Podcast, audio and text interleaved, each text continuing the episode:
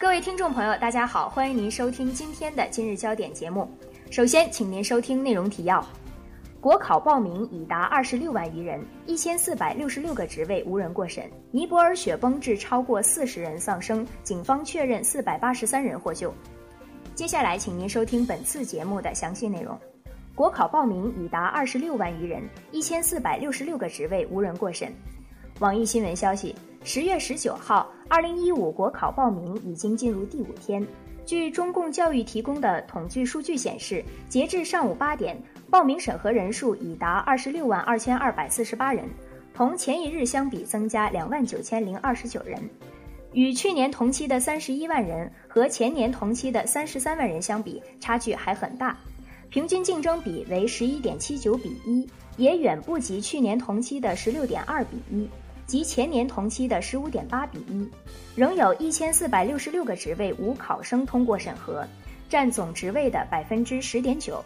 截至十九日八时，最热部门依然是山东国税，已有九千四百九十人过审，平均竞争比为十六点九比一。竞争比最高的部门为内蒙古储备物资管理局，三百一十四点五比一。从系统来看，中央党群机关参照《公务员法》管理事业单位平均竞争比最高，为四十三比一，最低为中央国家行政机关直属机构省级及以下，仅为十比一。中央国家行政机关直属机构省级及以下还有一千零八十九个职位无人过审。本台记者李毅毅报道。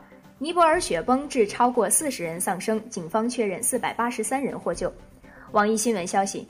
尼泊尔的搜救人员十九日再救出三十四名受困在喜马拉雅山区的登山客和向导，并再找到十二具遗体，这使得死亡人数推升至超过四十人。而警方也确认称，获救人数达四百八十三人，其中包括二百九十二名外国游客。当地时间十四日的一场暴风雪在喜马拉雅山区引发雪崩，至今已超过四十名登山客和向导正式遇难。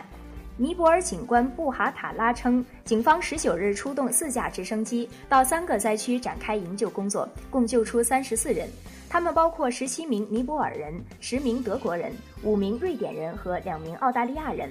目前已获救四百八十三人，他没有透露他们的伤势或情况。据报道，当地气象局原已预测到十四日的这场暴风雪。但许多登山客似乎并不知情。事发时正沿着安纳布尔纳山峰的一条热门徒步路线登山。报道指出，由于降雪已结成冰，先前发现的一些遗体已被积雪覆盖，加剧了搜救工作。